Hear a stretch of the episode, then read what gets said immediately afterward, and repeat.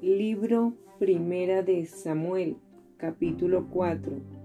Los filisteos capturan el arca.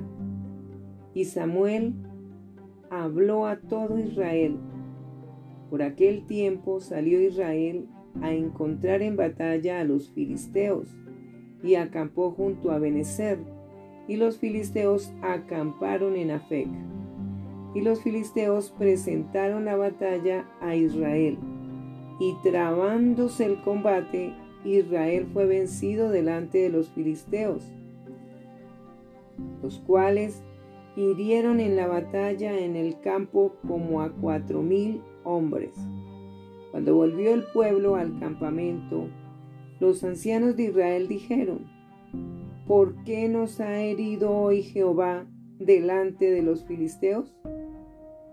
Traigamos a nosotros de Silo el arca del pacto de Jehová, para que viniendo entre nosotros nos salve de la mano de nuestros enemigos. Y envió el pueblo a Silo y trajeron de allá el arca del pacto de Jehová de los ejércitos, que moraba entre los querubines. Y los dos hijos de Eli, Ofni y Finés, estaban allí con el arca del pacto de Dios.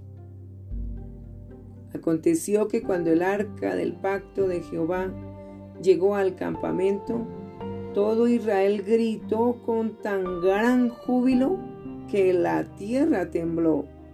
Cuando los filisteos oyeron la voz de júbilo, dijeron, ¿qué voz de gran júbilo es esta en el campamento de los hebreos?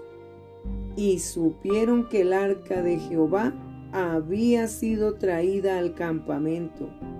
Y los filisteos tuvieron miedo, porque decían, ha venido Dios al campamento. Y dijeron, ay de nosotros, pues antes de ahora no fue así. Ay de nosotros, ¿quién nos librará de las manos de estos dioses poderosos? Estos son los dioses que hirieron a Egipto con toda plaga en el desierto. Esforzaos, oh filisteos, y sed hombres, para que no sirváis a los hebreos, como ellos os han servido a vosotros, sed hombres y pelead.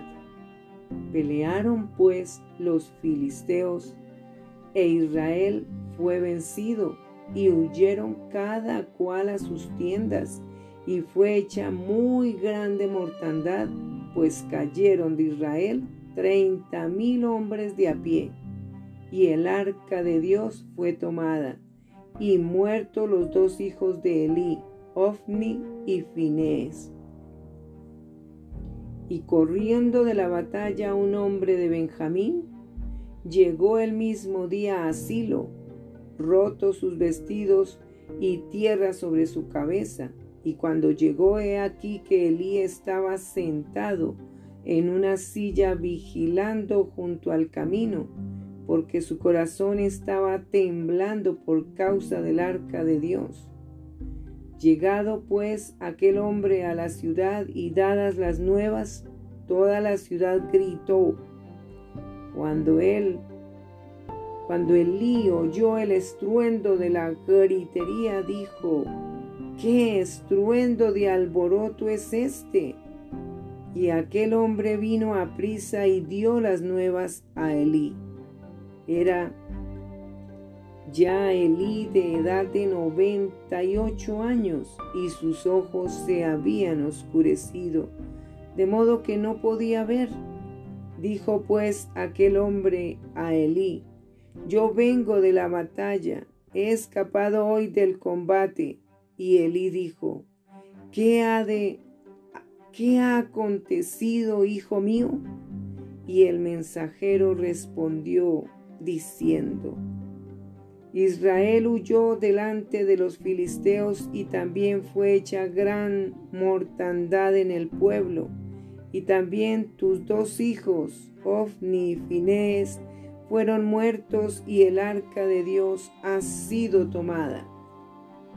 Y aconteció que cuando él hizo mención del arca de Dios, él cayó hacia atrás de la silla al lado de la puerta y se desnucó y murió, porque era hombre viejo y pesado, y había juzgado a Israel cuarenta años.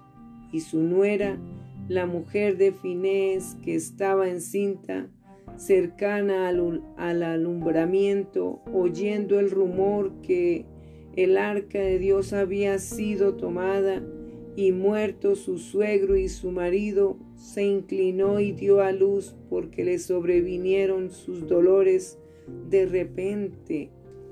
Y al tiempo que moría le decían las que estaban junto a ella, no tengas temor porque has dado a luz un hijo.